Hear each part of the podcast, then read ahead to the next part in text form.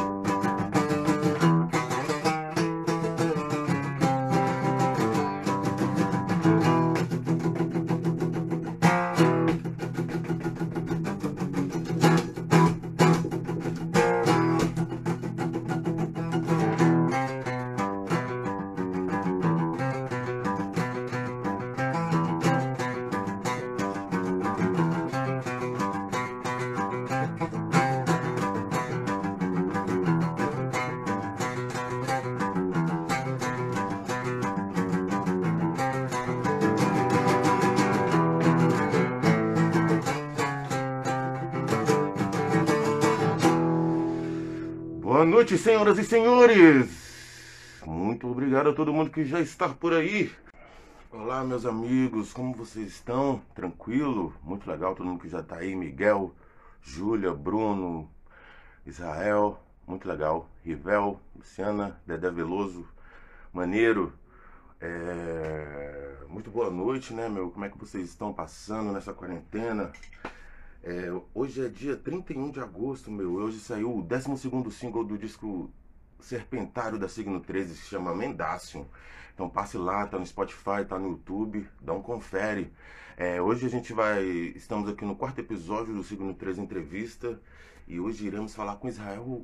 Israel Veloso, meu irmão, vocalista do Vitrine, do Israel e, e.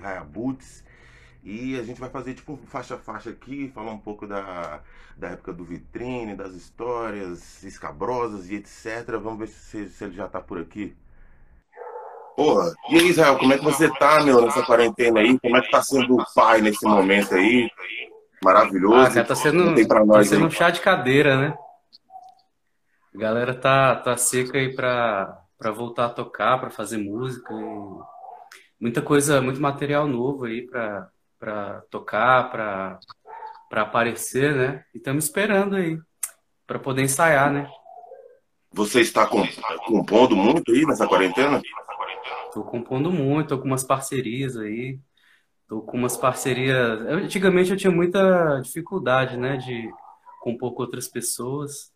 E hoje está sendo mais fácil, até caramba, tô, tô me amarrando assim. É, tenho, tenho parceria com Bruno Z, tenho parceria com Cleiton Dante, tenho parceria com Davi Caos. É, a última foi com Maurício Kozak. A gente está com muita coisa nova aí para lançar. Que legal. Estamos esperando. E envolvendo a galera da cidade, né? Fazendo aquele registro com os brothers, né, cara? Isso é legal também, né? Cara, a melhor coisa que tem, né? Sim, aquela. Porque a gente é amigo antes de ser, de ser banda e tudo, a gente é amigo, né? E tipo, é, uma lembrança boa, né, cara, das, das parcerias, né? Isso é maneiro demais, cara. Eu também é uma coisa que eu tô é, me liberando agora e, e exercitado mais e tal. Inclusive, quem sabe a gente não faz algum, né? Ô, cara, eu quero, quero muito. É uma questão de aprendizado mesmo, porque você aprende quando você é molequinho lá a fazer tudo sozinho, né? Sim, então sim. já chegava, já chegava com tudo pronto, assim, mas eu vejo que é muito mais, uh, tem muito mais, tem outras visões, né? É muito mais, facilita o processo, né? É bem, bem melhor, bem mais fácil. Não, Queria mandar até um abraço aí, tem alguns deles que estão aí. Queria mandar um Sim, abraço. Bruno, né? O Kozak Bruno, também. Pedro, Kozak. Um abração, galera. Era demais. Um abraço pra essa rapaziada mesmo, só sangue bom. E, pô, vamos começar então essa parada aqui, meu. É, falar um pouco do, de como foi seu começo com a música, Osmael. Como é, é, seus primeiros passos no instrumento e tal, já começando na guitarra, quando você começou? Cara, dá, dá uma, uns 14 anos. Foi uma parada engraçada, bicho. É, acho que alguém chegou com um gravadorzinho lá e a gente começou a fazer umas paródias de umas músicas, assim. Sei lá, pegava uns Kid de Abelha, uns Nenhum de Nós e, e fazia umas versões horríveis, assim, que nem dá pra falar, sabe? E aí a gente tinha que se obrigava a escrever no caderno. Acho que foi assim que começou. Aí eu comecei a escrever com uns 15 anos, assim. É... Aí a primeira banda foi Autonomia, eu tinha 15 anos, cara. Eu, o Macarrão, lá em Taguatinga, e o, e o Fábio Paçoca. Aí a gente montou a autonomia sem saber tocar. O que, que você vai tocar? Tipo aquela velha história, né? Dividindo os instrumentos. Você quer o baixo? Quer, quer a guitarra? Ah, eu quero a guitarra. Aí cada um, cada um pegou o seu e, e a gente começou a tocar. Tocava só punk, né? Tocava Garotos Podres, tocava alguma coisa do, sei lá, dos Titãs, Ramones, né? Isso é que ano? Isso é 97. 97. Aí a gente ficou nessa brincadeira aí até o ano 2000, quando o Fábio parou de tocar, falou, não quero mais tocar. A gente até gravou uma demo. Chegou a gravar uma demo com, acho que é Egoísmo, Pátria Armada, é, Carta Afrodite, tem umas músicas assim dessa época. No ano 2000 a gente gravou a primeira demo. E aí o cara desistiu, falou, não quero mais tocar. mas não tocar com a gente, ele parou de tocar mesmo, acho que ele ficou traumatizado, não sei. É. Aí o, o, o paçoca, o, o, o, macarrão também a gente se separou assim, não andou mais junto. Aí já, nessa época eu já tinha o Marco, conheci o Marco. E o Marco falou que tocava bateria, né? Ah, toco bateria, não sei o quê. A gente, poxa, legal, então vamos tocar com a gente, né? Só que ele não tocava nada, assim. Aí é, ele foi pro baixo, Deixa eu lembrar aqui. Aí o, o macarrão continuou na bateria e a gente ainda era autonomia. Foi aí que a gente acabou, cara, e, e depois eu juntei com o Marco pra gente fazer uma, uma, uma, uma banda nova. O é, Autonomia chegou a gravar uma demo, né? Hã? O Autonomia gravou uma demo, né? É, chegou a gravar uma demo. Tem, tem umas duas músicas que ainda, ainda foram pro vitrine ainda, né? A gente chegou até a gravar Egoísmo numa outra versão. É, acho que foi só egoísmo, cara. Teve uma demo em 2007, mas do disco foram, acho que foi só egoísmo, já existia nessa época. Egoísmo começou a existir antes do vitrine, na verdade.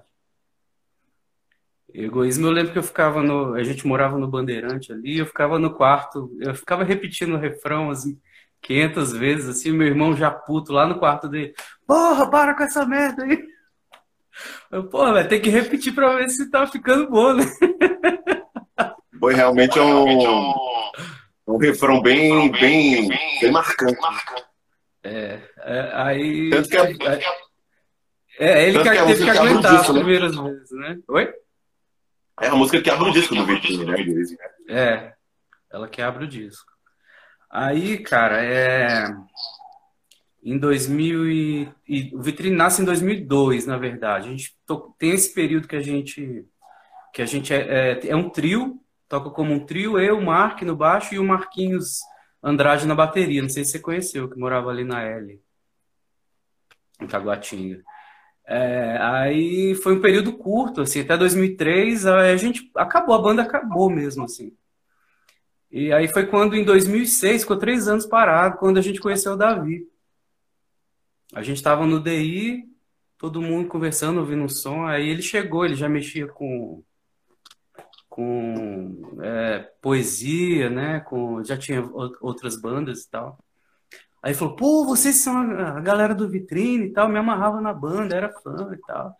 Ainda sou. Eu falei, pô, bicho, vamos. Aí ele, ele falou assim, pô, eu tô com. Vou ter um show aí, uma exposição também, vamos lá. Aí foi que a gente virou amigo antes, né? E começou a se, a se encontrar e tal. E depois que ele foi convidado para entrar na banda. Só que ele entrou como baterista, porque a gente não tinha bateria, baterista, né? É a coisa mais difícil, né? Sempre foi. E a gente falou, pô, quando a gente arrumar um baterista, aí você passa para guitarra. Quando a gente for gravar a demo, você grava suas guitarras, né? Mas ao vivo você toca bateria. Um rolo, né? Não tinha como dar certo. Aí é, começou mesmo o negócio a andar. Ah, em 2007 a gente grava a demo, que é uma demo que tem é, é, Segunda Avenida, tem uma música do Clayton Dante, é As Bandeiras, que é a música que eu, que eu me amarro, que eu amo. É, já tem Egoísmo, a segunda versão. Acho que nem tinha o riffzinho ainda. Não tinha ainda. É, e qual mais? É, Estranhos Sonhos, eu acho também. Aí, cara, a gente gravou. Quem produziu essa demo foi o Hit, do baterista do. Aí, ó, Miguel disse que tem até hoje, ó. Do, do Câmbio Negro, né? Ele que produziu essa demozinha. Foi lá no Orbis que a gente gravou. Aí é, começa tudo mesmo, a gente pensar numa coisa mais profissional, quando o Anderson entra na bateria, saca? O Anderson já tinha tocado com, com o Davi em, em outra, em, no Def 76, uma banda que eles tinham, que tocava mais covers e tal. Aí ele falou, porra, velho, me amarrei, a gente mostrou o CD pra ele. Porra, entra na banda então, cara. Então, isso é 2008. Que aí foi essa, essa fase que a gente começou a levar o trabalho mais a sério. Beleza. E o Anderson entrou quando? 2008. 2008, né? Maravilha. É, pô, vamos adentrar então assim, no, no Disque Espelho, né? Que sai logo em seguida, em 2010, né? Aí anterior rola um single, né? É, a gente grava ele, na verdade, a, a pré-produção dele demorou muito, assim, demorou um ano. Assim, começou assim, é, a gente já fazia, fez vários shows em 2008, 2009, foi, tocou inclusive no Wood Gothic, né, lá no, em São Tomé das Letras, tocou em, dois, em duas edições, foi massa pra caramba, cara. Uma viagem, né? Já toquei lá também duas vezes, muito, muito legal, né? Muito legal, muito legal. E aí, é, o, o, que mudou tudo, é, a gente já estava com o repertório pronto para gravar, né? tinha até umas sobras, tinha, a gente estava meio que escolhendo aí o que ia gravar. E teve um show, acho que foi em 2008 ou foi 2009, é, do Gang of Four e Cardigans, lá em Belo Horizonte. Não sei se você lembra desse show, cara. Só teve lá. No, no, no, no Chevrolet Hall, eu acho. Aí a gente falou, porra, eu, eu e o Marco, eu falei, pô, vamos, a gente tem que ir nesse show, né, cara? Mas a gente já estava até trabalhando nessa época. Não vamos de ônibus, não, cara. É muito cansativo, excursão. Né? Vamos pegar um avião, tava baratinho as passagens e tal. E a gente vai e volta, fica no hotel lá na, na Savassi, dá uma volta lá, né? Vai num restaurante, num, num boteco, num barzinho. Falou, vamos. Aí a gente pegou, acho que a gente foi em dias diferentes. E aí nesse voo ele encontra o Felipe Seabra. E o Felipe olhou a camisa dele, essa camiseta do Sonic Youth que ele tava, e falou: oh, bela camisa, hein? Não sei o quê. E eles conversaram, foram conversando e ficaram amigos, assim. Ele também foi para ver o Gang of Four, né?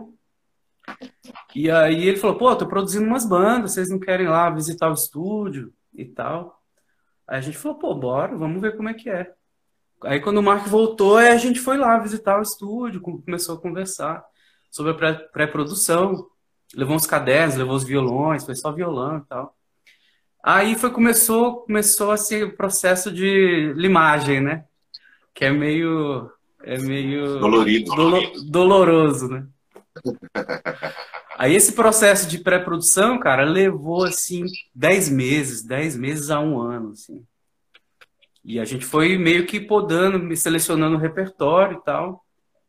E é... que mais?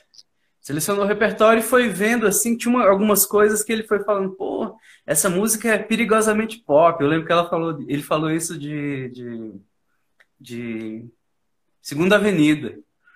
A gente não entendeu mesmo, assim, mas depois tudo fez sentido, depois que o disco ficou pronto, né?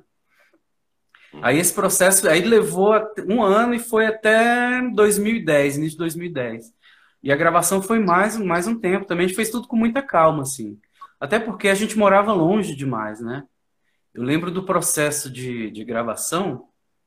Tipo, eu esperava todo dia o Davi, o Davi saía lá de Itaguatinga, pegava um ônibus. É, aí eu ia, chegava no Bandeirante, é, ali a gente pegava o carro e ia, né? Vinha pro Lago Norte e tal. Todo dia, cara, era, sei lá, 40 quilômetros, sei lá. Sei que a gente fez um, um, um, uma conta por alto, assim, no final do disco, da gravação, dava para ter ido lá ao Nordeste e voltado de carro, de tanto que a gente andou, indo e voltando.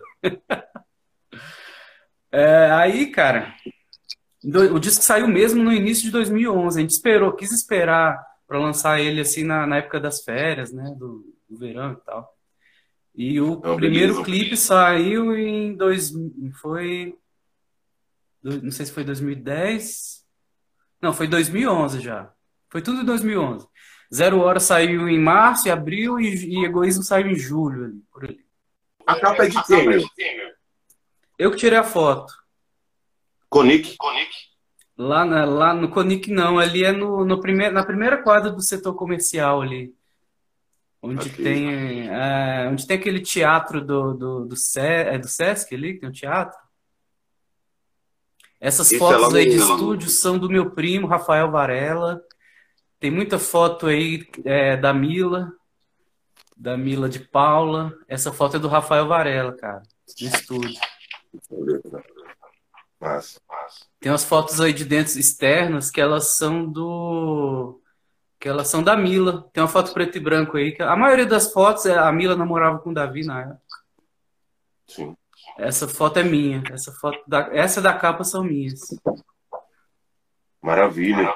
Aí, cara, é, ficou muito legal esse trabalho gráfico, né? Preto e branco, super urbano e representa bem, né, cara? O conteúdo assim do disco, né? Acho é, bem legal. A gente pesquisou muita gente para fazer. Mas acabou que a gente mesmo fez, assim, porque não, nada chegou assim no que a gente imaginava.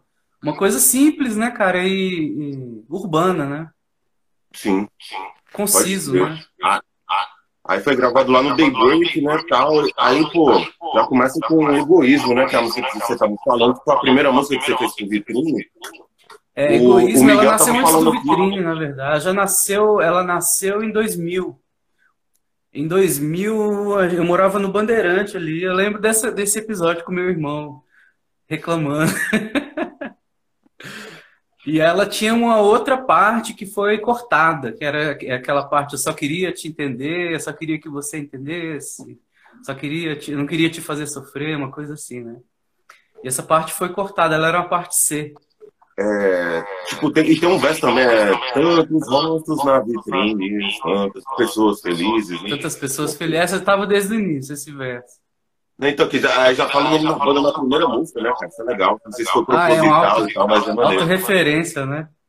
É. é. meio assim, meio clichê, né? Não, mas é, é, é sensacional. É, combina bem casa com a ideia ali, né? Aí, Aí quem fez os teclados, quem fez os teclados todos, pô, galera, ó, tô, a galera tá aí só mandando mensagem, massa. Sim. Feliz de vocês pô, estarem inclusive, o Miguel falou que o primeiro show que ele viu do Vitrine foi em 2003, com Colisão de Ideias. Caraca! Faz tempo. Esse, esse aí tava no, bem no início mesmo, nos primeiros mesmo. Esses foram os primeiros shows, cara. A gente chegou a tocar na UNB, tocou ali na Asa Sul, no, no, na Space, Space Café, Space Bar. Nem sei se vocês lembram. É, que tinha esse bar. A galera das antigas vai lembrar. Aí, cara, é, quem fez os teclados nesse disco foi o Felipe.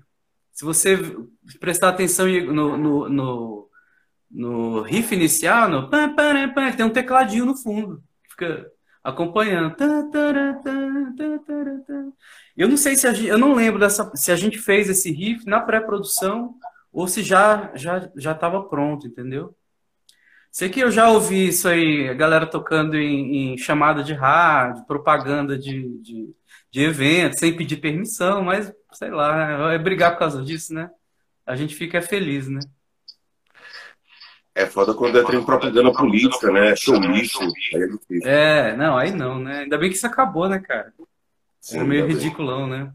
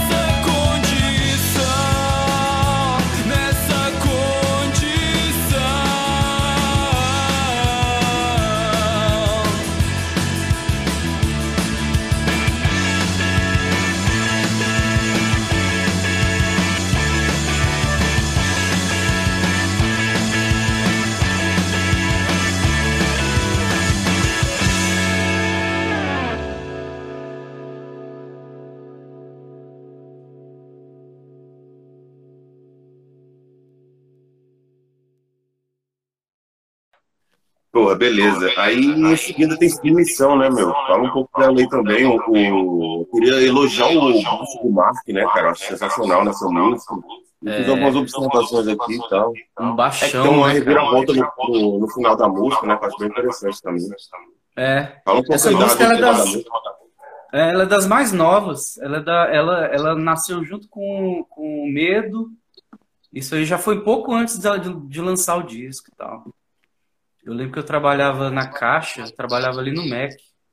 Aí depois do almoço eu pegava o caderninho ali pro, pro estacionamento escrever e elas saíram assim em um dia, assim, juntas. É, eu fiz a letra antes da, da música. A gente meio que fez a música junto, assim. E essa música, eu acho que, é a da, acho que é a preferida do Davi. E ele fez uma guitarra fantástica também. Ele faz um solo ali no final meio meio é, plebe hood, né? Uma coisa assim, né?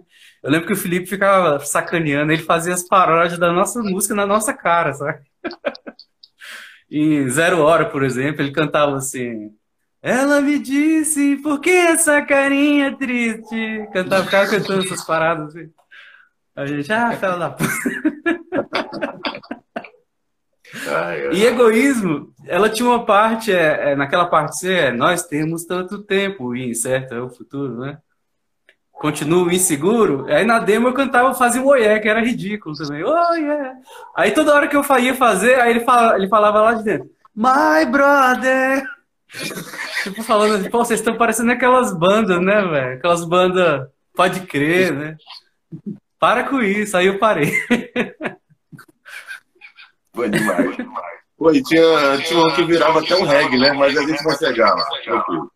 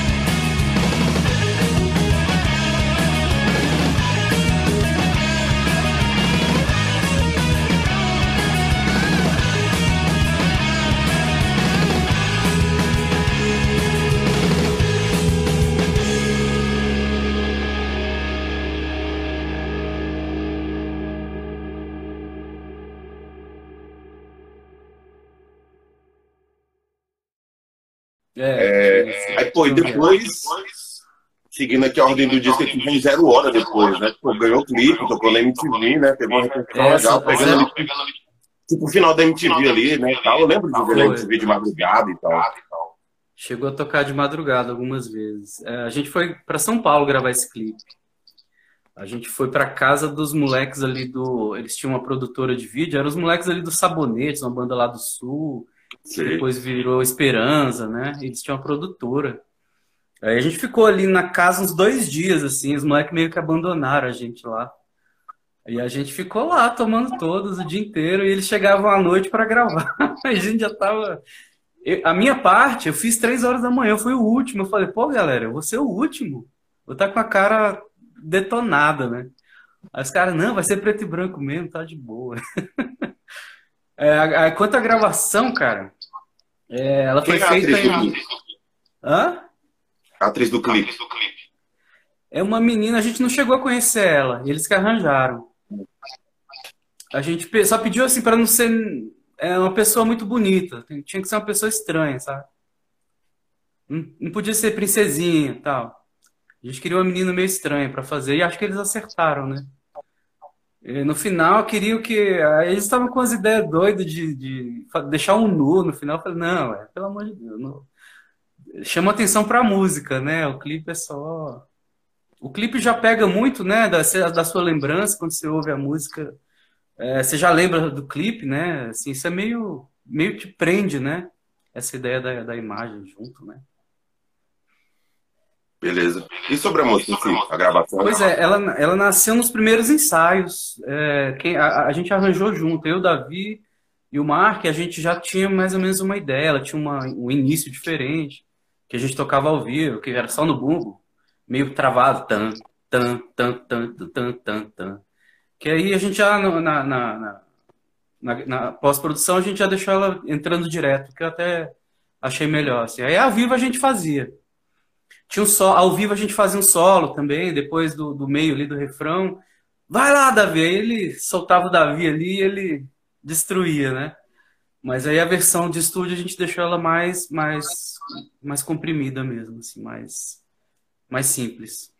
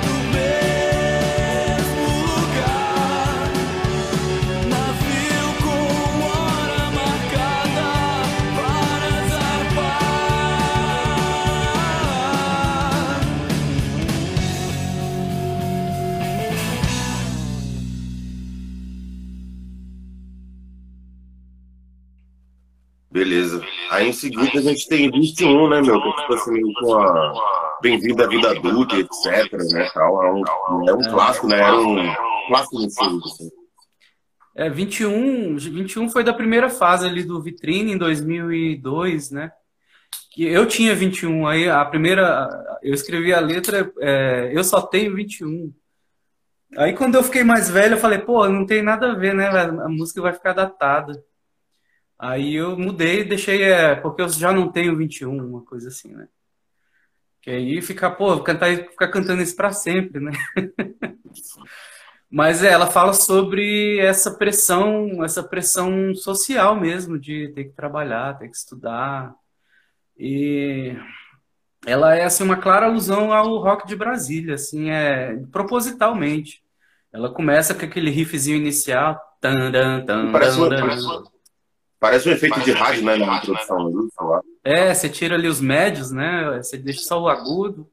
E é, é, é, é, não sei se alguém já percebeu, mas é, ali é, o, é a, a, melodia de Fábrica 2 do, do Legião e tal. Não sei se tenho medo, né? É a melodia dessa parte.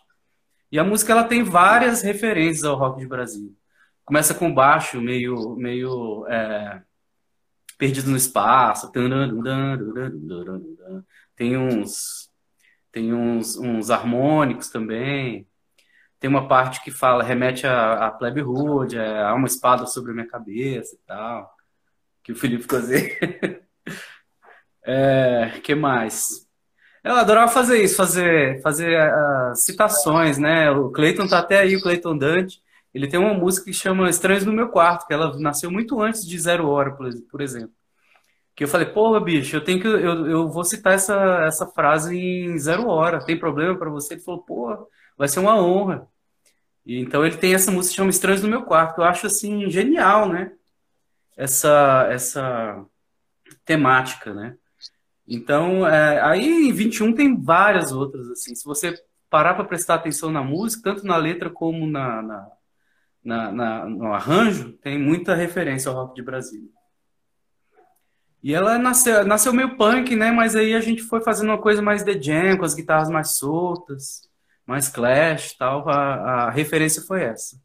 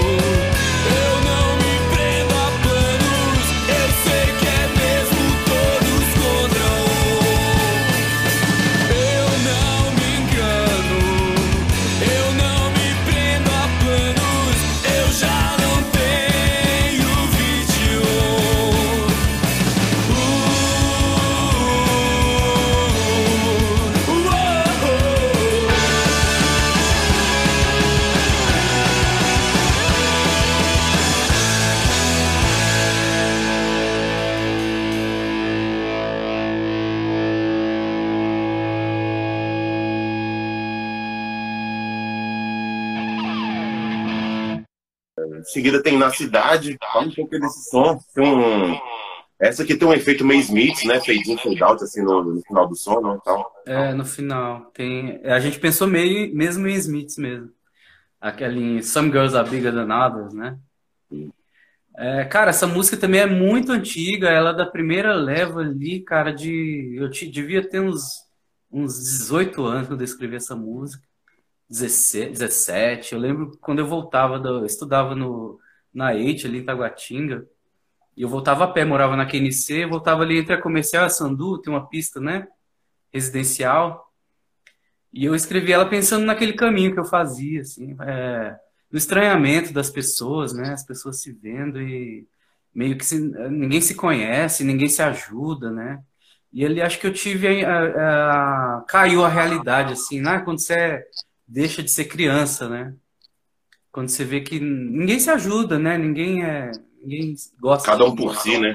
Cada um por si. Aí 21 fala sobre isso também. Essa perda da inocência. É, a, a, gravação, aí a gente tirou um pedação, ela era uma letra muito extensa, era uma história gigante, assim. E a gente tirou um pedação da letra e ficou mais conciso e ainda passou a mensagem que queria, eu acho. É, aí, é, essa o teclado é o Felipe que faz, tem um piano, né? É, tem um solo no final, que ela vai acabando com. Esse, esse fade out que você falou, era um solo maior do Davi. O Davi fazia um solo, uma coisa mais, uma frase bem maior, assim. Aí eu falei assim, pô, Davi, por que, que você não pega só esse pedacinho e fica repetindo e da última vez você é, volta para o início e tal, né? Você repete uma vez e volta, vai repetindo. Aí ele tentou fazer, pô, falou, oh, é mesmo, cara, ficou mais legal. Aí fez. O Felipe também tem, uma, tem umas frases no meio que ele meio que deu uma, uma lapidada, assim. E o baixo, cara, o, o Mark gravou num, num, num Fender, eu acho que é de 1974 que o Felipe tinha lá, que é, foi tocado pelo aborto elétrico esse baixo. A gente viu assim, ficou, cara. E foi uma honra, assim. fora as guitarras, a gente gravou todas as guitarras as, com o captador humbucker, a gente gravou com a, com a, com a Les Paul do Felipe, com a Gibinha, né? E todas as guitarras limpas, inclusive dessa música, a gente gravou com a guitarra do Maurício Kozak, que é uma é uma Giannini com os captadores é, noiseless da Fender. E ela tem um som fantástico, fantástico, lindo o som limpo dela. Aí a gente tava meio meio querendo escolher essa guitarra para gravar e ele a gente levou essa guitarra e ele meio que desdenhou, né? Depois que ele tocou ela, ele ficou apaixonado, velho. Falou: "Caramba, que guitarra é essa?" Ele olhava para a guitarra, olhava para o som, olhava para a gente, a gente, porra, velho, preconceito, né? É uma guitarra fantástica. Ele ficou apaixonado, queria guitarra para ele. ela gravou todas as, as guitarras limpas, é, Estranhos Sonhos, Na Cidade, Pretensão, várias. Várias e várias. Massa. Inclusive, eu estava falando com o Kozak, tipo, há duas semanas atrás, sobre esse gosto que a gente tem também pelas marcas nacionais, né, meu? É, Del Rey, Giannini, eu me amarro também. Eu também me amarro nessas antigas. É. Um Aí, pô, na cidade e, e Tranções, pra mim, são as baladinhas ali do disco, né? De repente, as mais. É, são, é, são as mais antigas. Suaves, né? São as mais antigas. Perdidos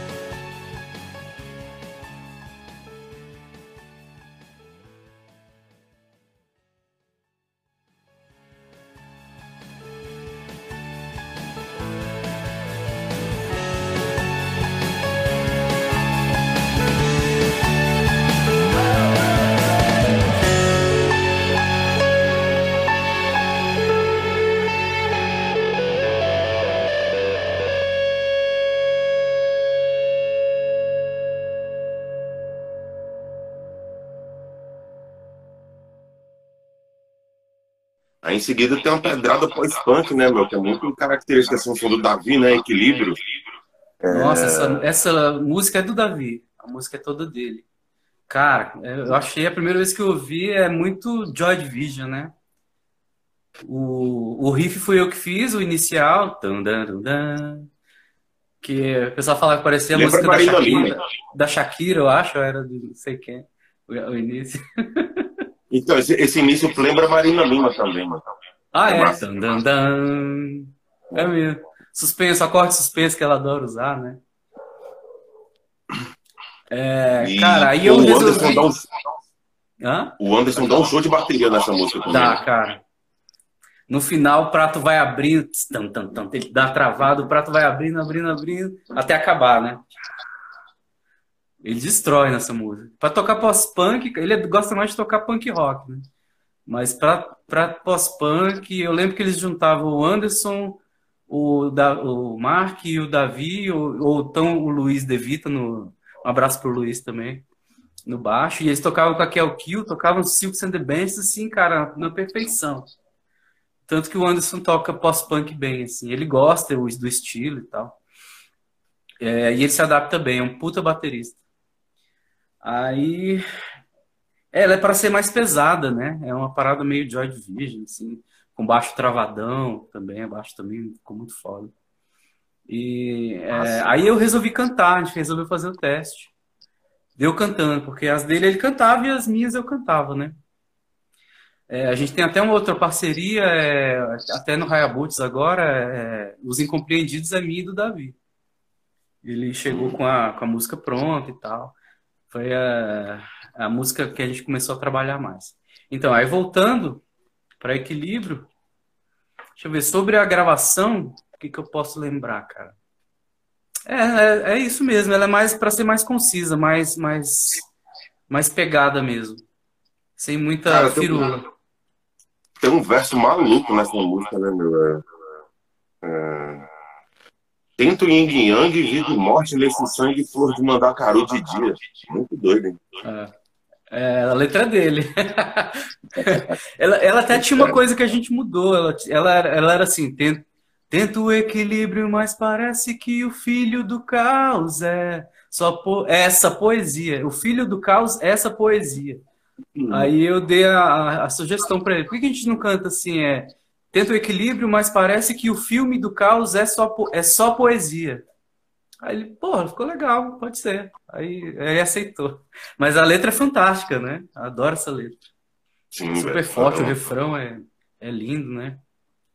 Baita sonzeira. Pô, só mandando um salve aqui pra quem tá aqui, meu. É Júlio, chegou aí, Paulinho Gangorra, Armando Salmito, os camaradas aí, Cleiton Dante. Tá mandando um salve aí pra rapaziada. Muito obrigado, todo mundo que está por aí.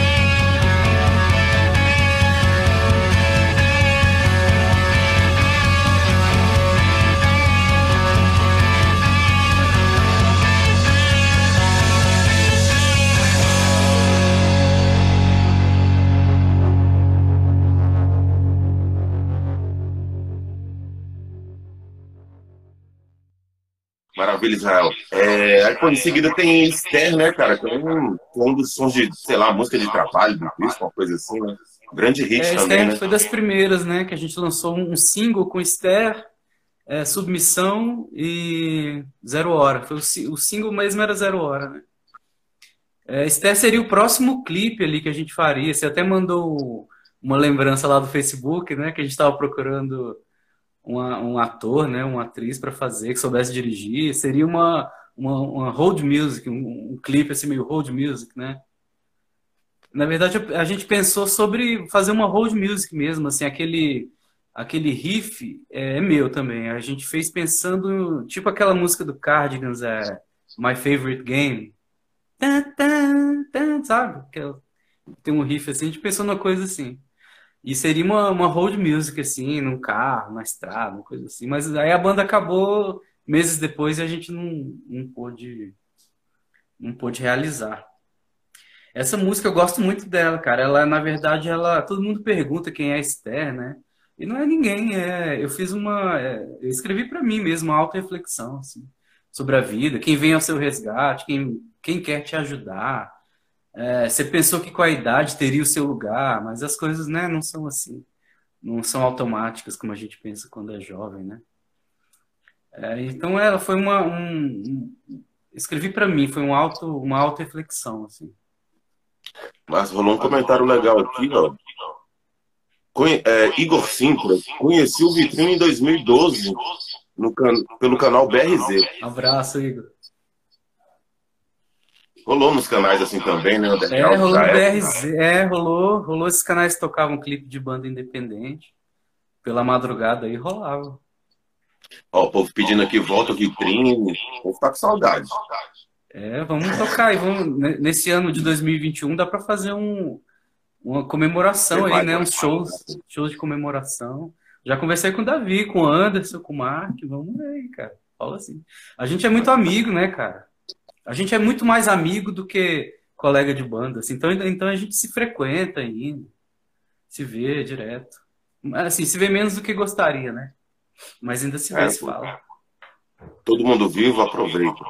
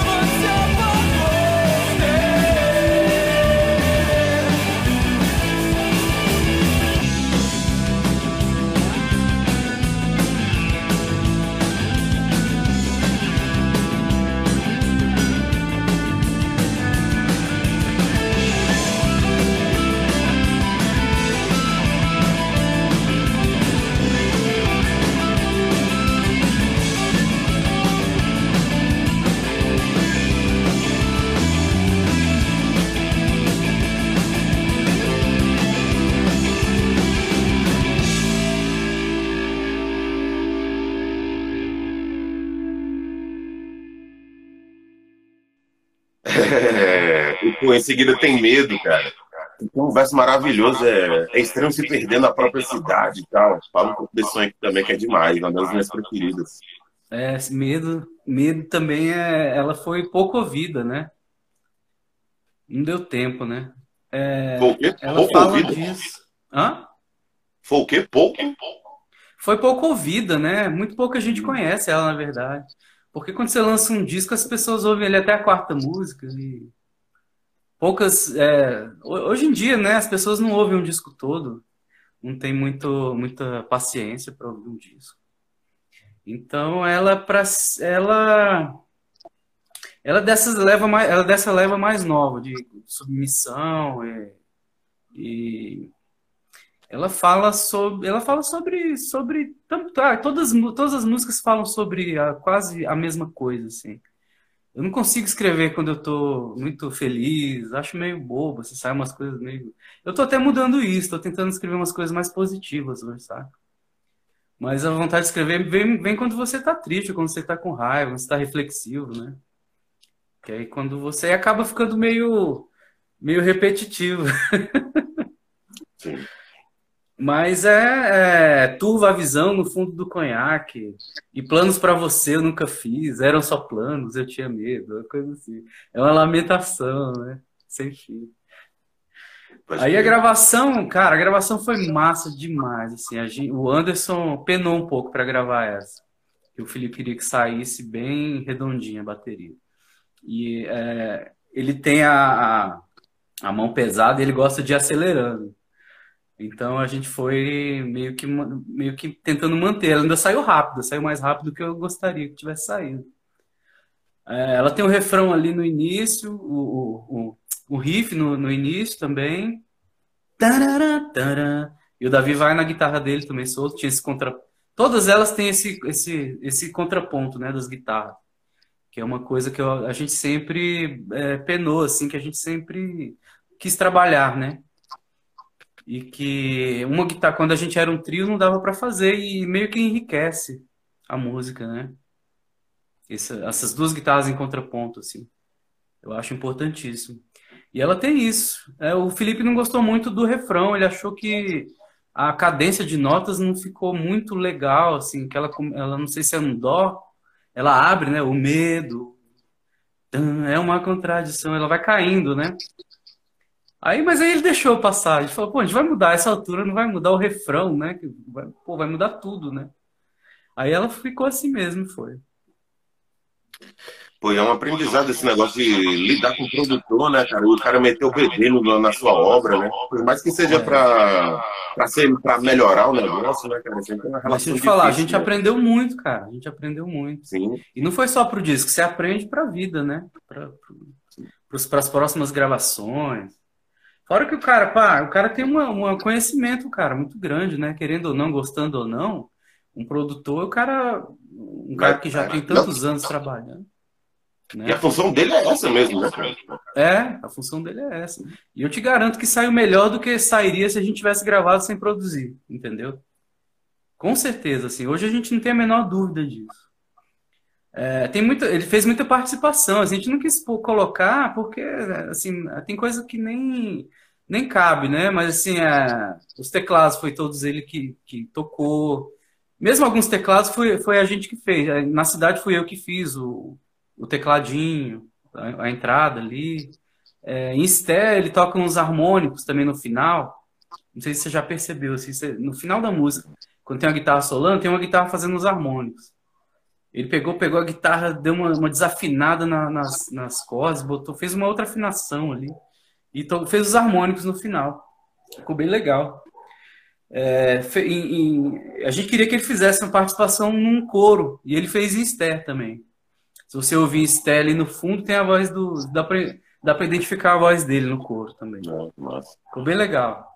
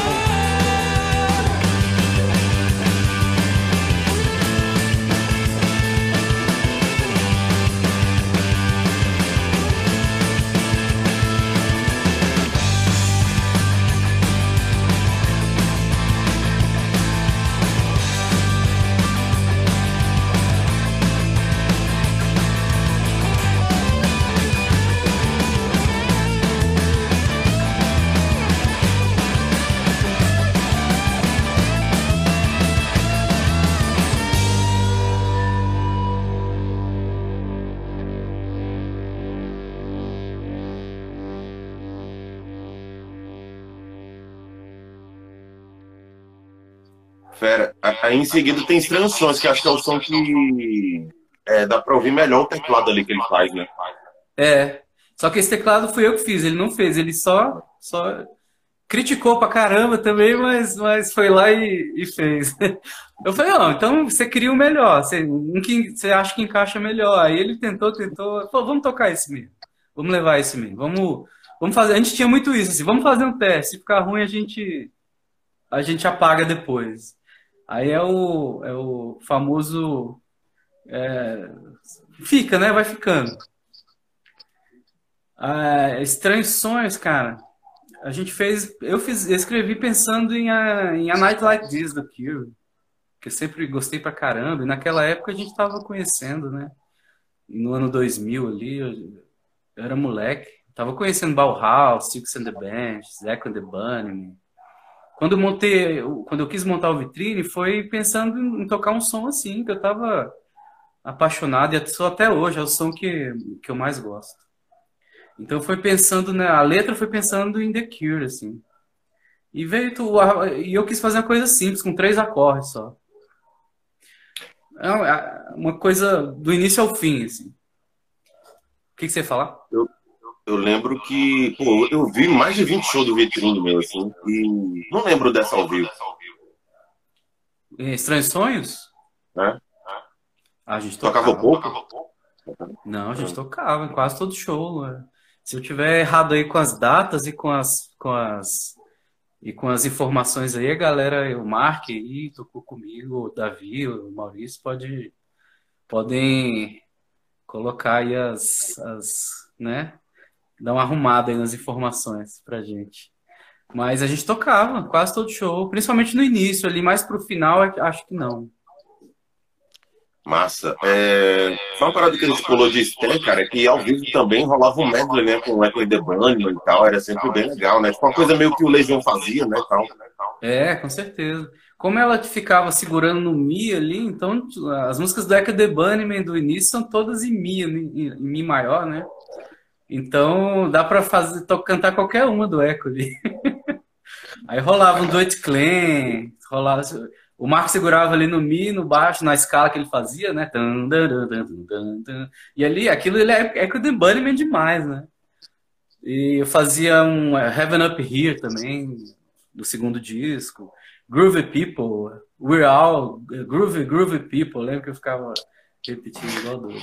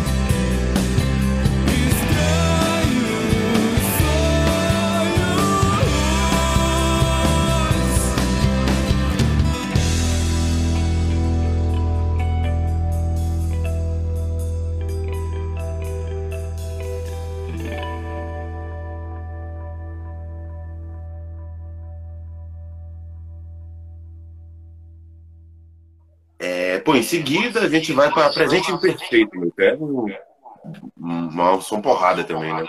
Que é uma pedrada. Também é do Davi. Presente imperfeito. Aí tem aquele Aí ele efeito ele som. canta essa. Ele canta essa. Essa a gente, a gente tava pensando numa parada mais Joy Division, né? É, Essa a gente até se deu uma liberdade de colocar uns, uns efeitos, né? Uns barulhinhos, assim. E por mim eu teria colocado mais coisas nas músicas, mas eu fui voto vencido, sabe? Que efeito é aquele, meu? Parece um, sei lá, é ca- caixa de eco. Cara, aquilo lá é, é um efeito digital do, de, de um hack de teclado lá do Felipe. Que ele, o que, que vocês querem? É, eu- a gente, pô, a gente não sabe o nome do efeito, mas aí você vai, vai passando e vai apertando o botãozinho aí que a gente, quando tiver legal, a gente fala.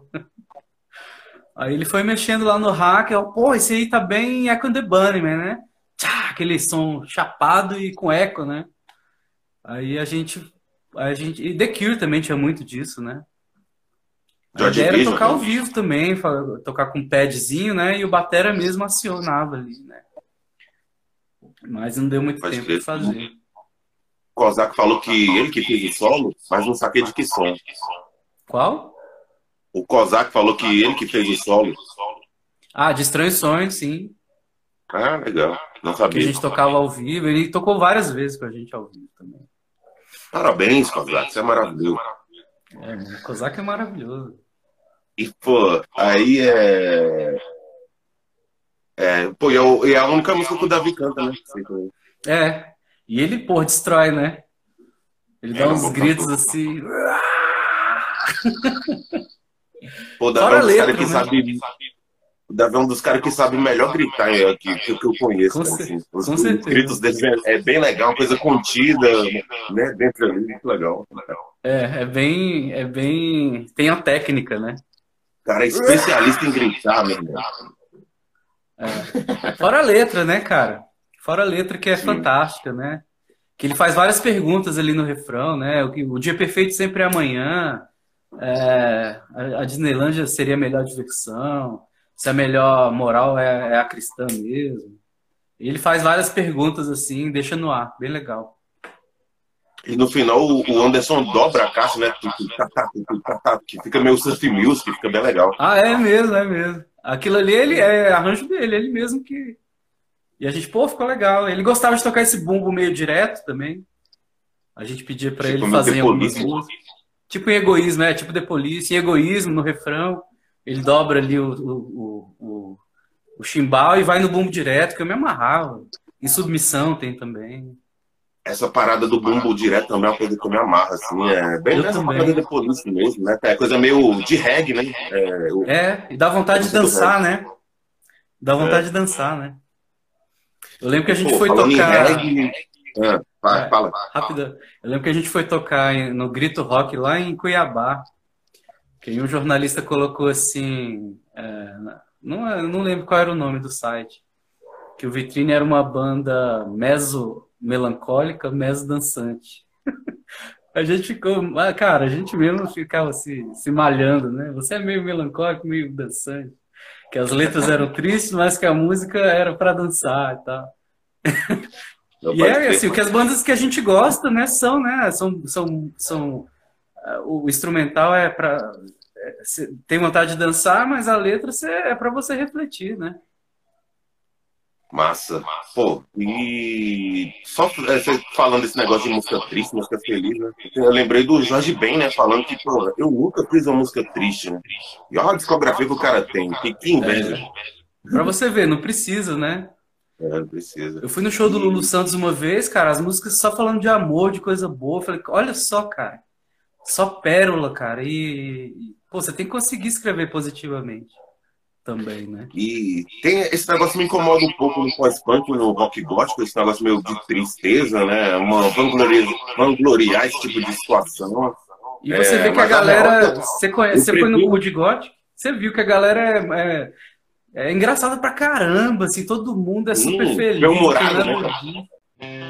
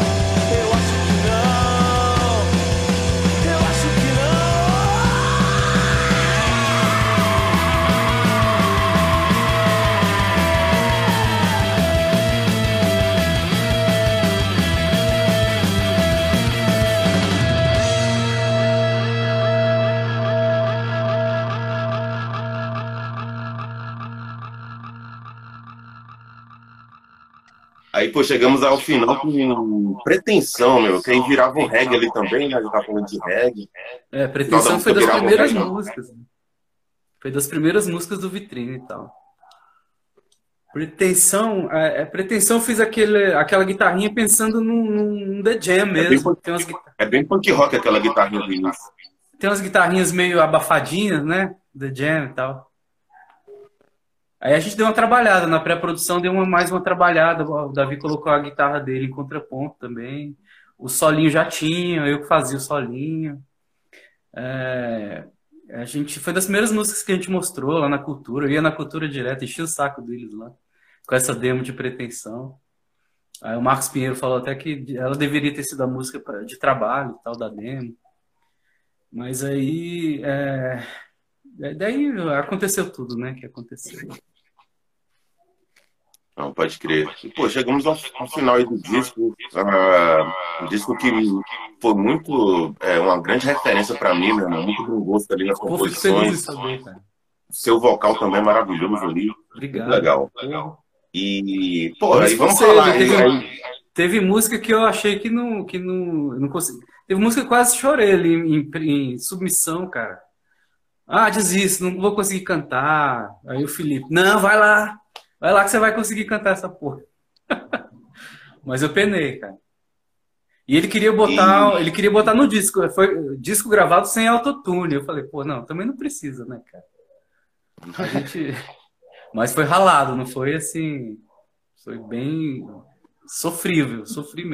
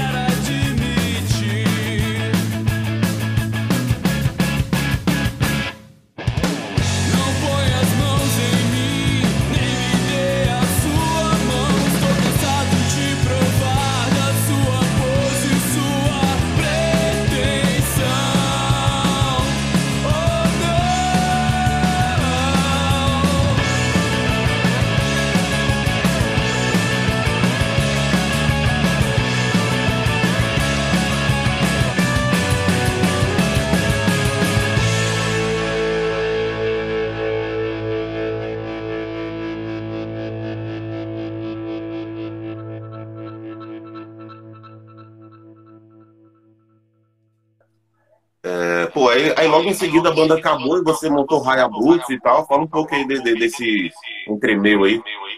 Cara, o Raya Boots, é, na verdade eu tava com, a- com, com a, com a intenção de fazer um projeto solo, né? Mas aí é, tava, eu comecei a fazer uma, uma faculdade daquelas EAD lá no IESB e caiu no meu grupo da, da, do- da turma lá o Bruno Prieto, que é ex, o ex-baixista do, do Mascavo, né? E o, e, o, e o Eduardo de Carvalho, que é um puta fotógrafo aí, amigo nosso, que tocava no Beatlemania, já tocou no Carne Crua, era o baixista dessas bandas. Aí o Bruno falou assim: Você é o Israel do Vitrine? Eu nem sabia quem era, eu, eu lembrava deles, mas eu não estava associando os nomes às pessoas, entendeu? Aí eu falei: sou, Pô, sou o Bruno, pô. E o Bruno e o Breno, a gente direto encontrava lá no estúdio do, do Felipe e tal. Era Eu lembro do, do, do Vitrine fazer o sonzeira no balaio, né? A gente tocou no Era evento Balai, você trabalhou lá, né? Sim, Algum- sim. alguns eventos, né? Não, então, que o, que o Bruno e o Breno faziam esse evento lá, né? No sábado. Faziam também, a gente já se conhecia. Só que eu não estava associando que era, o- que era o Bruno, entendeu? Saquei. Aí a gente, pô, vamos, vamos tocar e tal. Aí a gente foi, foi se ver, foi pro, pros botecos tomar uma e conversar. E vamos, vamos tocar? Vamos tocar. Um era baixista, outro, o outro também era baixista, né? Mas ele- o Bruno falou, pô, não, eu toco bateria, eu toco bateria também.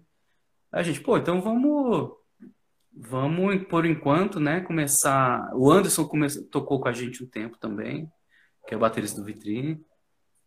E aí, cara, é, aí a gente queria fazer uma, uma proposta nova, assim, é, meio que se distanciar um pouco do som do Vitrine, fazer uma parada mais rock and roll. Depois agora entrou o Luiz De Vita também na guitarra, aceitou o meu convite aí. Eu fiquei felizão, porque o, Luiz também, eu acho ele genial, assim, tá lançando o projeto LP, que ele toca todos os instrumentos. É igual você, assim, toca todos os instrumentos e é é um super artista, né? Aí, cara, é, a gente. E ele tem uma influência mais de, de grunge, anos 90. E eu tava ouvindo muito anos 60 também. Você vê que é, tem muita música já com influência, assim, umas influências diferentes. Tu- Tudo é violência, tem Ah, é. influência mais sessentista e tal. E já tem um EP, né? E, e Cinema Novo é herança do Vitrine, né? É, Cinema Novo foi no final do Vitrine ali, a gente já tocava ela ao vivo, nos últimos shows ali no, no Red Rock, que você lançou até um bootleg massa aí com, com as bandas. Aquele foi um dos últimos shows do Vitrine. E a gente já tava tocando ela, tocando Rostos também do Clayton Dante, que é Ah, demais. a inclusive, o música. rosto, rosto saiu na coletânea Mundano, né? Rostos? Ou não? Na Mun- Acho que não. Na Mundano saiu é, Em Meus Olhos. Em Meus Olhos. Que é uma música também que não entrou no disco e que ela foi ficou por fora, assim. É uma música que não deu muito. A gente não conseguiu meio terminar ela. Aí é, a gente tá com o projeto ano que vem para lançar o disco mesmo. Vai regravar as- essas músicas e já estamos com o repertório mais ou menos acertado e vamos fazer clipe e a gente quer tocar. A gente nunca tocou ao vivo. Pode Cada um ali. A gente E- meio que não botou tanta pressão, sabe, pra banda, pra ser uma parada mais, mais descontraída, né? Pra gente se divertir também. Até porque todo mundo tem o seu E- trabalho. Tanto o Vitrine quanto o Israel e o Rabut você acha no Spotify, essas plataformas todas aí. né? Acho no Spotify, acho no Deezer, no Apple Music. Tem muito material também no, no YouTube. Qualquer lugar você acha. Já foi distribuído. E a gente está querendo lançar. Agora a gente fez uma remasterização de, dessa demo, desse, desse EP que a gente lançou. E antes do disco, a gente vai quer lançar em vinil. Com pouca, Olha com prensagem pequena, assim, só pra galera mesmo que gosta, os amigos e tal. Pra gente guardar de vi que tá recordação. rolando um esquema lá com a Dom Pedro Discos, né, e tal. É. Virou um selo. Uhum. Maravilha. Aí E- vai- Ah, cara, dá, dá o último recado aí. Algum... Pô, tô, tô, É muita tô, história, tô- né, velho? Muito tempo. tô enrolado aqui na, na quarentena, o papo tá bom, então vamos conversar mais aí, pô. Tem problema não. É o after party, né? É. Pô, então, meu irmão, você falou que tem umas histórias aí. Pô, eu lembro de. Pô, o, o Vitrine foi muitas vezes pra Goiânia, né? As cidades aqui cercanas e tal. Fala um pouco aí dos shows fora e tal. A gente já tocou em muito lugar cabuloso. Em Goiânia, é, em Goiânia, não, em Goiânia foi massa, foi numa casa. Quem, quem arrumou foi até o, o Gami. Foi muito legal. Foi numa casa, assim, foi, acho que foi mais no final também. A gente tocou com, com acho que era o Disfusion, a banda que o Maurício tinha na época. Aí tinha os, depois do show, aí a gente ia pra, pra, pra noite, né? Mas era divertido. Cuiabá foi massa, também a gente foi numa trupe pra Cuiabá. Depois a gente foi lá pro, como é que é o nome da Chapada dos Guimarães, né? Fui fazer churrasco lá no, na beira do rio. Os caras, os caras levou a gente lá, foi fazer churrasco lá, cheio de onça lá, os caras fazendo churrasco. Aí foi massa, foi divertido. O, o Mark falou que ó, já tocamos no Drink no Inferno. Ah, cara, foi, isso, era um, isso era um bar lá que tinha lá na- no Gama. Não sei se- como é que era o nome desse bar, cara? Isso foi tipo no ano 2000, eu acho. Era tipo um Era um bar no bar na beira da da cidade. estrada. assim. Isso, era o Jack Daniels. É, acho que era, isso mesmo. Eu morava lá perto. É, a gente batizou de um drink no inferno, porque ele era na beira da pista e não tinha nada atrás, assim. Foda e Foi ficava massa. passando os carros ali do lado, não sei o quê. Assim. Eu lembro que eu fui com o Marquinhos no Fiat 147 dele, azul geladeira, Black Deck. Sabe aquelas geladeiras antigas? E o bicho era meio doido, ele já até faleceu, cara. Ele morreu, acho que em 2005, não lembro. E ele era meio doido e cheio de instrumento num Fiat 147, e ele rapidão assim, e a gente se segurando atrás, assim, vai devagar, pô. Esse show Pode foi, foi. A gente tocou em Sobradinho, tocou no Gão, tocou na Ceilândia pra caramba, fez Ferroque. Acho que a gente tocou em todos os, os bares de Brasília, cara. Tocou no Gates, tocou no, no, no Yucá Brasil, tocou no CUT, Landscape, tocou em... Pô, eu, eu Cada- acho uma injustiça o Vitrine nunca ter participado do Porão do Rock, por- por exemplo, cara. A gente teve uma chance, cara. A gente teve uma chance. Se eu te contar essa história. No Fala. Toinho teve, nos últimos, nos últimos anos da banda, né? Teve um, uma seletiva, né? Não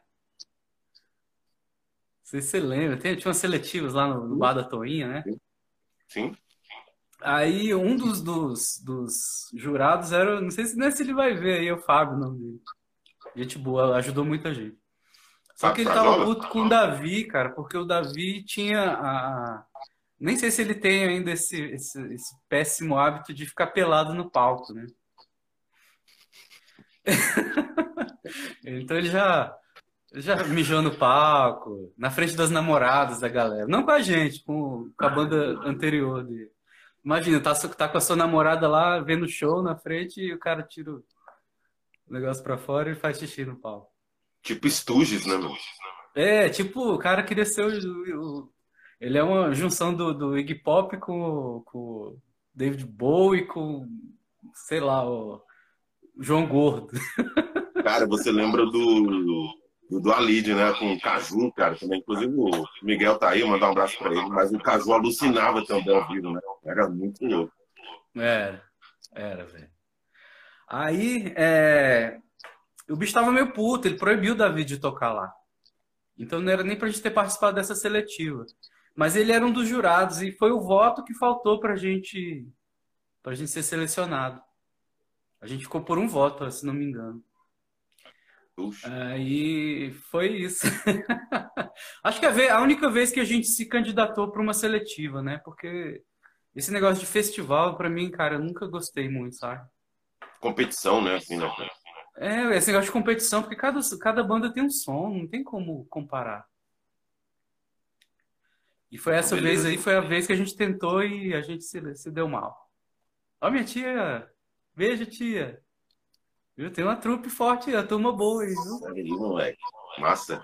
É, pô, recentemente tu compartilhou comigo um- umas sobras de estúdio do Vitrine, né? Tal, achei bem legal. E, pô, é um material. É, muito material, né? Você pensa em fazer alguma coisa para tudo que ele lança? Tem um selo aí que apoia a gente, é o Tudo Muda Music, que tá lançando em tape. Seria muito legal lançar esse em tape. É, cara. Tem muita coisa ali que é, é o registro histórico, né? Tem muita coisa assim de erro de produção e tal, muita coisa assim que não faz, eu não faria de novo, mas é, a questão do registro histórico eu, eu, eu acharia legal lançar, porque não, tá, não tem lugar nenhum, né? Não tem no YouTube, a gente não lançou em lugar nenhum, na verdade. Não, é maravilha. Pô, quer falar mais alguma coisa aí, meu? Cara, ah, tem, tem várias histórias, deixa eu ver.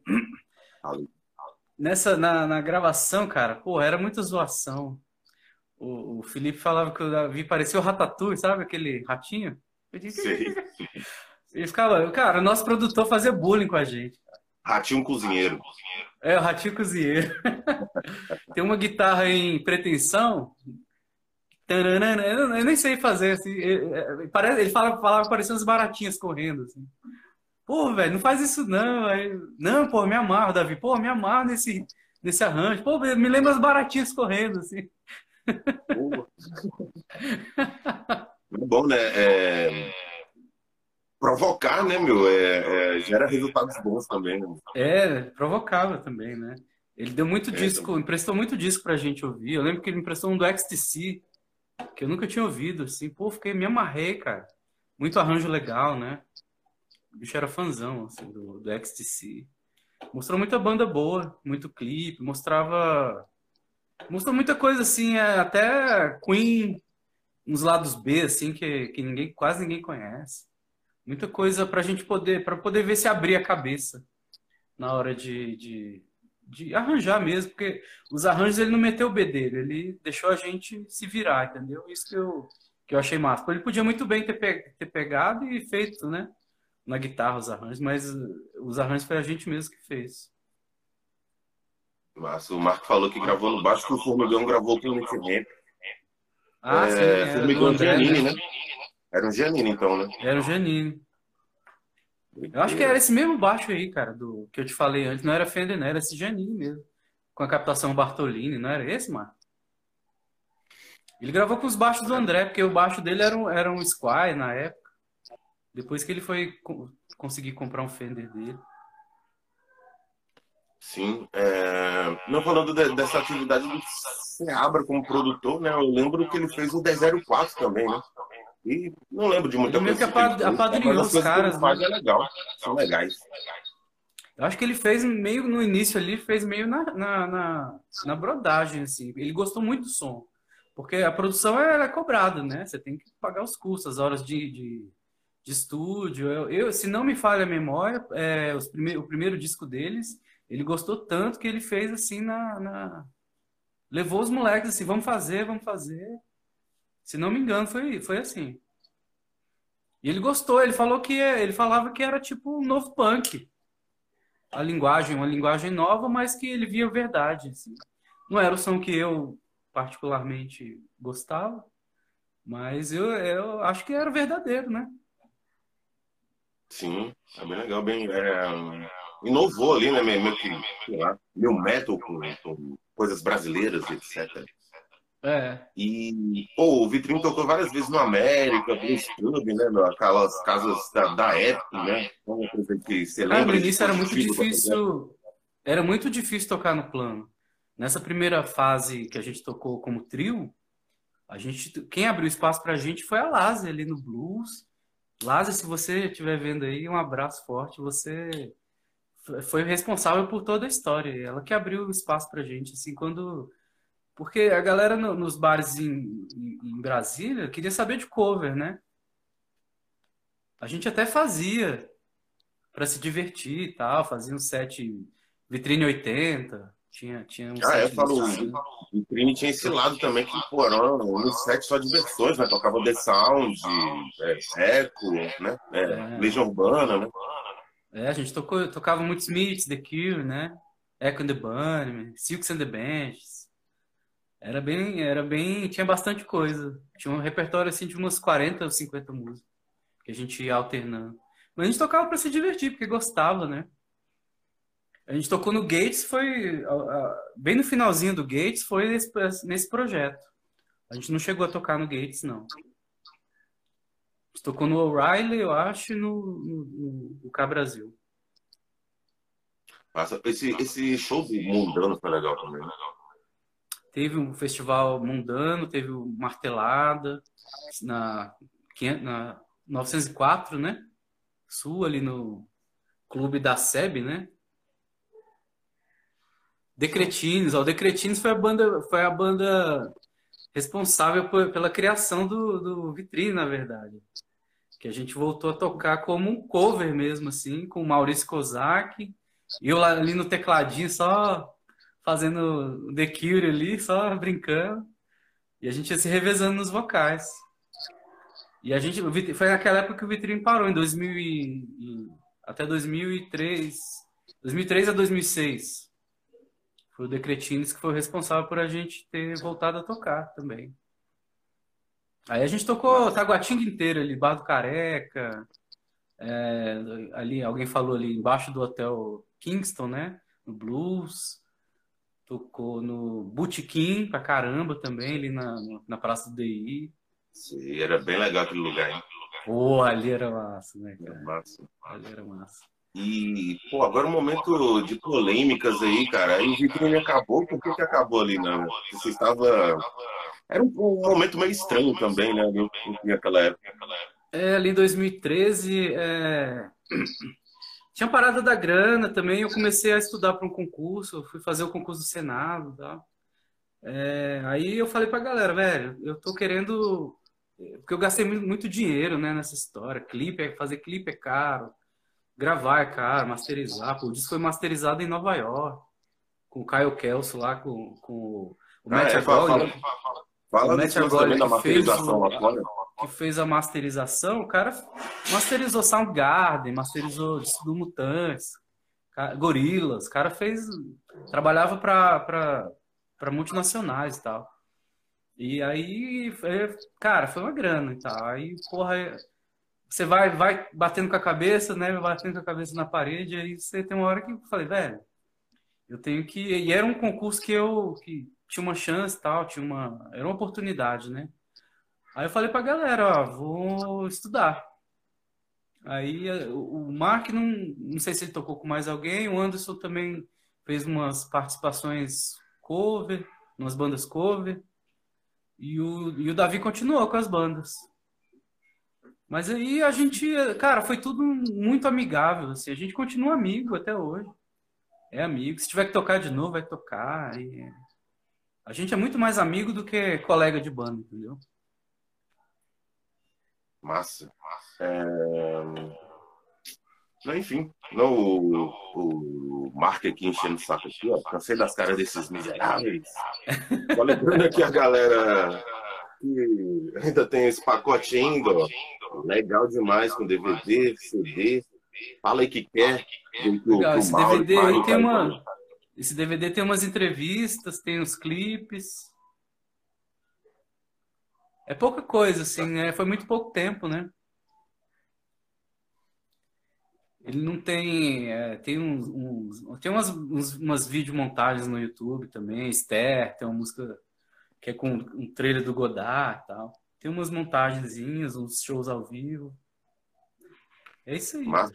E não ficou muito registro não, assim, ao vivo, cara, assim, de qualidade, imagem, som. Sabe onde que a gente fez, cara? A gente fez um show na, na Sala Funarte em 2012, no projeto Rola Pedra. Não sei se você lembra ali. Sim, quando vocês começaram a tocar. É, aí, cara, esse material nunca saiu. Era um, era um Rola Pedra acústico. E esse material, é, pô, eu acho que ficou, que, o- que o som tava muito bom, pelo menos no palco, né? E a gente fez umas versões acústicas, assim. Eu chamei um, um primo meu que toca saxofone, toca, toca flauta. Eu queria pelo menos ouvir esse, esse material. O material ficou perdido. Não- Os caras não deram uma, uma não deram nem uma, falaram nada pras bandas, sabe? Não deram. Cara, você falou de, desse lance acústico, né? As, as músicas do Vitrine nesse formato acústico, com a produção legal, ia ser. ia causar um burburinho aí, né, cara? Eu acho que Pois tem é, muito eu vi um, potencial, eu vi um assim, projeto um- agora que o, que o Bruno Z tocou com a banda dele, que eu achei massa ali na, na Sinal rádio. com vida, né? Qual? né? Da, da Sinal. É, bem legal aquele projeto ali. Ali, se, se fizer um projeto legal, né? Umas, umas seis, sete músicas, dá para fazer um, uma parada legal acústica, né? Sim, cara. Naquele pô, formato. Pense nisso com carinho. Mas, É. pô, aí, é legal aí o lance dos Hayabusa, aí vocês querem fazer um vinilzinho, tem previsão e tal, material. É, a gente vai fazer esse. vi- é, na verdade, a gente está precisando se ver, se encontrar, né? Mas com essa pandemia aí tá, tá complicado.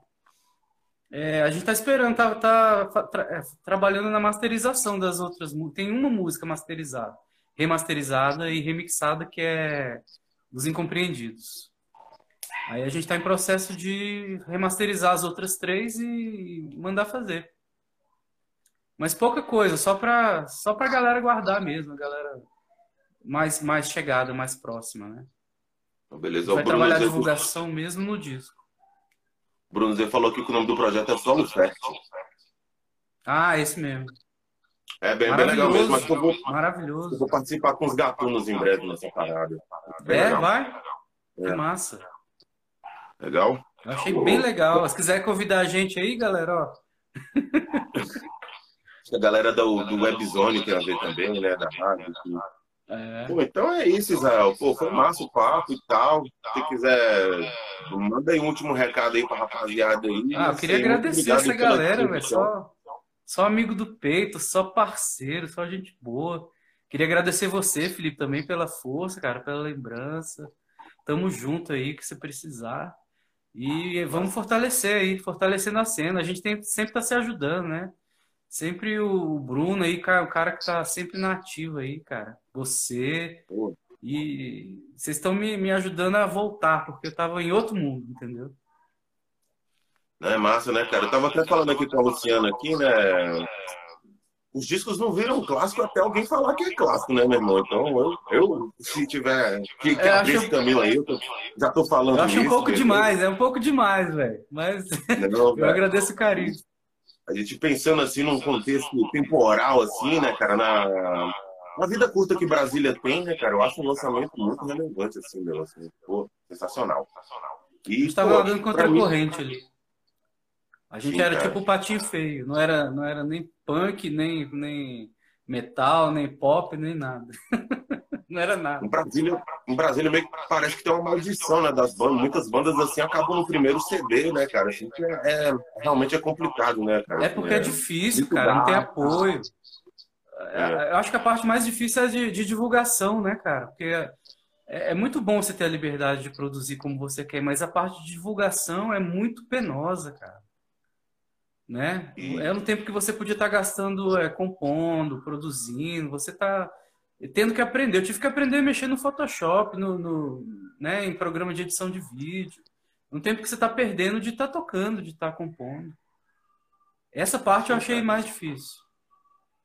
Hoje em dia o artista tem que ser muito facetado nesse sentido, né, cara? Ele tem que ser o marqueteiro, tem que ser o é, assessoria de imprensa, né, cara? É, Tem que fazer o tudo. Videomaker e tal.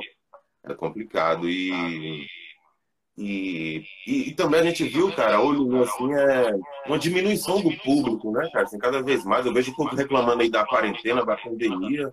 Mas, pô, quando tava tudo tranquilo também, já, já não ia pra show, né? Não ia, não ia. É Eu não sei se é, é, aquela propaganda do Tostines, vende mais porque é fresquinho, ou é fresquinho porque vende mais, né?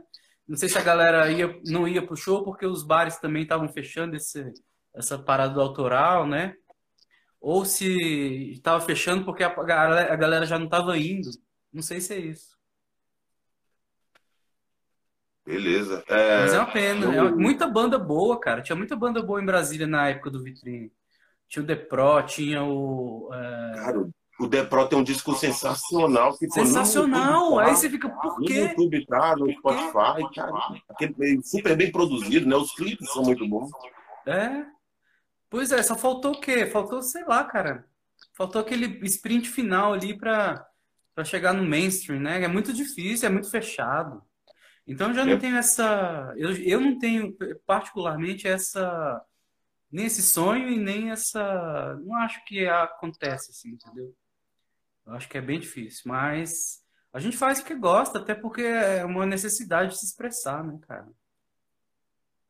Sim, é. A, com a Signo 13 mesmo, por exemplo, acho que caminha cada vez mais sempre essa banda de estúdio mesmo, né, meu? É complicado manter banda, assim, pô, é, com outras bandas aqui agora durante a pandemia, é difícil administrar isso, né, cara?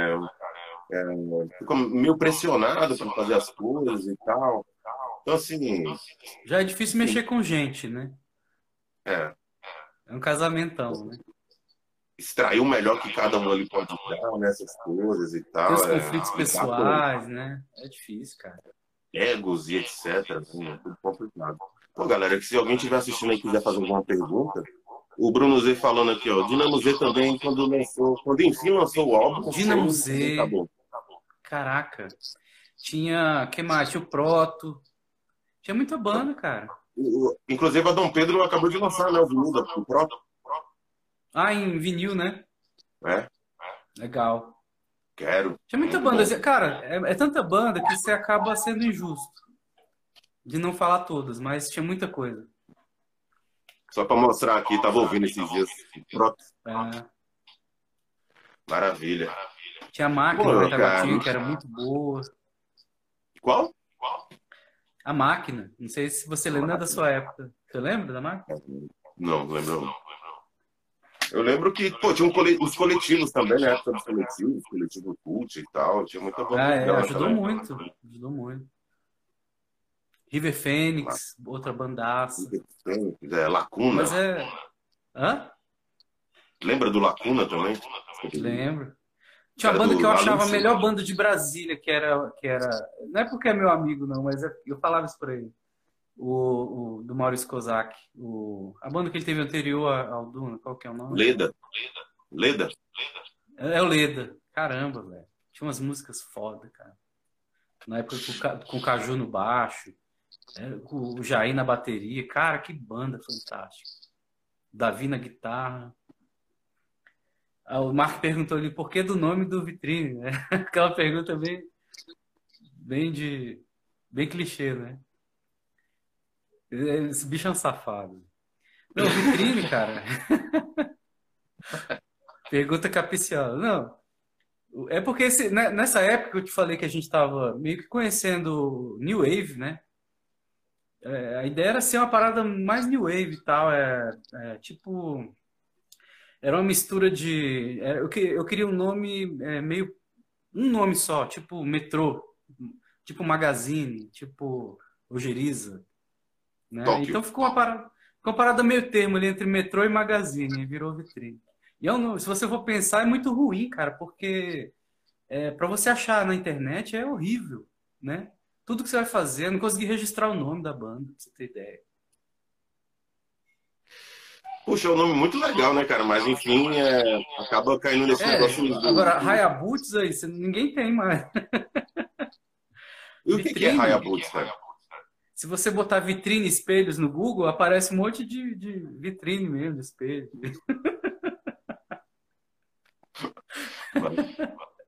E- Ah, o nome Não, do eu, disco ainda eu não lancei uma ajudou, né? música. Eu lancei uma música recentemente chamada Duna Imóvel. Ah, Aí achei uma, uma corretora chamada Duna Imóveis.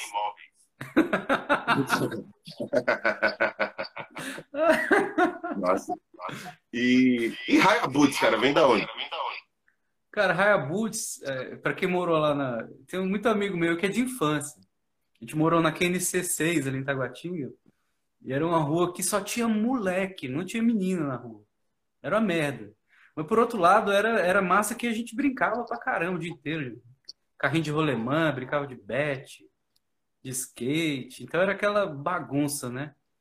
E tinha dois moleques lá que eles eram filhos de libaneses. Eu acho que eram libaneses. E eles ficavam ensinando os palavrões pra gente em libanês. E eles eram dois, dois gêmeos, assim, eles eram encapetados. Todo mundo tinha medo deles. Aí, é, um desses palavrões era Hayabut, que era filho da puta em, em libanês. Não era Hayabut, era um nome parecido com esse. Ninguém entendia, na verdade. Só que aí acabou virando o codinome deles, sem eles saberem. Eles de- vinham descendo a rua, aí a galera, olha lá os Hayabut lá, os Hayabut lá, e todo mundo saía pra casa. O Massa bem original, né? É, ficou os filhos da puta, né? Tipo, os Hayabusa. Não era esse nome, não é esse nome, com certeza, mas a gente entendia isso. E, pô, Israel, tá enrolado aqui, hein? Acho que, acho que é teu irmão, Dedé Veloso, pediu uma palhinha de egoísmo. É minha irmã, Irmã. É minha irmã. Uma palhinha de egoísmo? Egoísmo é meu artifício. Tá bom? E o cinismo. Vindo de você. Massa. Te amo. E, porra, cara. Pô, então é isso aí, velho. A Bárbara chegou aí também. Lembrando que esse episódio 4 em breve vai estar no YouTube, nas plataformas de podcast e tal. E, e é isso, cara. Semana que vem não tem entrevista e tal, que é feriado. E valeu todo mundo que apareceu aí, Júlio, Armando, Bárbara, Bruno Z, Mark, é, sua irmã, todo mundo que apareceu aí, Luciana, que me ajudou aqui na- com as coisas aqui. É, valeu, velho. Manda um último salve aí pra rapaziada. Queria mandar, queria mandar um beijo pro meu pai, que deve ter sido ele que pediu essa palhinha de egoísmo aí. Ele tá vendo com a Débora. Pai, te amo. Lindão. Velozão. Massa. Obrigado. Era cara. demais. Obrigado, Felipe. Foi massa. De nada, meu. É um prazer. Pra mim foi uma grande honra. Prazerzão. E, E vamos marcar essa galera, conversa aí pessoalmente depois. Sim, Vai por lá no favor. estúdio visitar a gente também. É, inclusive é o estúdio Fumarte. Fumar. Sala Fumarte. Fala Fumarte. Maravilha. E, pô, galera, pra quem tá assistindo aí, se cuidem, cuidem dos seus amigos, da sua família e vamos nessa. Beleza? Muito obrigado, Israel, e até uma Obrigado. próxima, galera. Valeu. Abração. Abraço. Tchau, tchau.